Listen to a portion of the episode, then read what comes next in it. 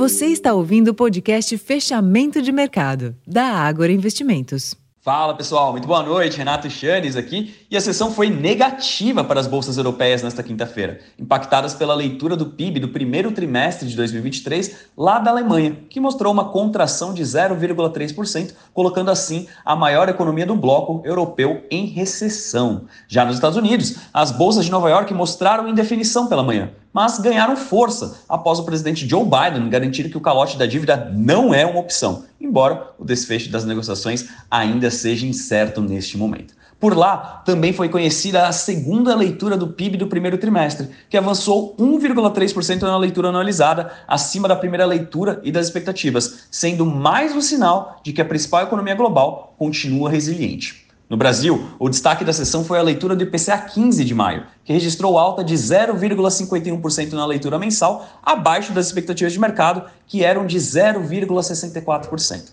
A leitura mais benigna da inflação permitiu queda dos juros futuros e também abriu espaço para a alta da bolsa. O movimento, no entanto, foi limitado pela queda próxima a 2% nas cotações do, petróleo e do minério de ferro.